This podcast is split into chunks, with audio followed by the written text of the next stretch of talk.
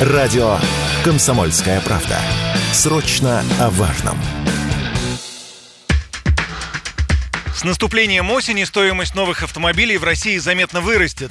Это связано с динамикой курса рубля. Об этом со ссылкой на экспертов и представителей дилерских центров пишет российская газета. Так, директор департамента по выкупу компании «Автодом» и «Автоспеццентр» Владимир Желобов призвал готовиться к подорожанию на 15-20%. По его словам, машины европейских брендов заканчиваются, и вскоре ориентироваться придется только на те, что завозят из-за рубежа по текущему курсу российской валюты, который находится на минимуме. Желобов указывает, что предпосылок к снижению цен он не наблюдает. Автоэксперт Игорь Маржаретта в разговоре с радио «Комсомольская правда» также высказал мнение, что машину будут только дорожать. По его словам, вырастут в цене и иномарки, и автомобили российского производства. Пугает нас не зря, к сожалению, изменение курса рубля по отношению к доллару приведет к росту всех цен. Это касается и цен на продукты питания, и электронику, и в том числе на автомобили, потому что импортных комплектующих никто не отменял. В любом товаре у нас она есть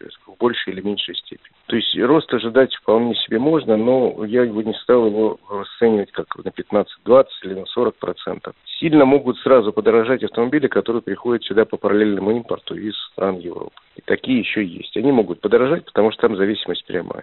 Согласно данным автостата, стоимость автомобилей постоянно растет.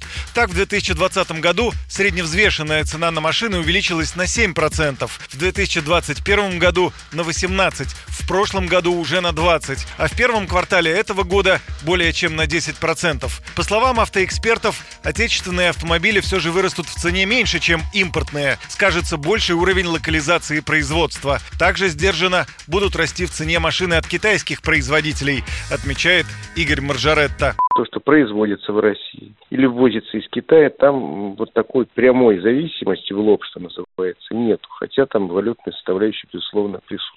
У нас высокая локализация, безусловно, но она не стопроцентная, и стопроцентной не будет никогда. Так вот сказать сразу, сегодня доллар стал 100, и поэтому все подорожало на 10%, включая «Ладу Гранту», я бы не стал. Среди китайских автомобилей уже на сегодняшний день довольно большая конкуренция и довольно высокие цены. И если их еще поднять, это отпугнет, в общем, покупателей, большую часть покупателей на нашем очень слабом рынке. Поэтому и производители, и дилеры, насколько я понимаю, будут стараться удержать цены в пределах разумного. И хотя рост, наверное, будет, но он не будет таким паническим ни на 20%. Ранее Национальный союз защиты прав потребителей предложил главе правительства установить предельный уровень наценки дилеров для российских автомобилей в 15%. Правда, эксперты усомнились в позитивном эффекте предложения, напоминая, что главная проблема с авторынком в России – это дефицит бюджетных автомобилей, и от контроля за ценами они не возникнут сами по себе.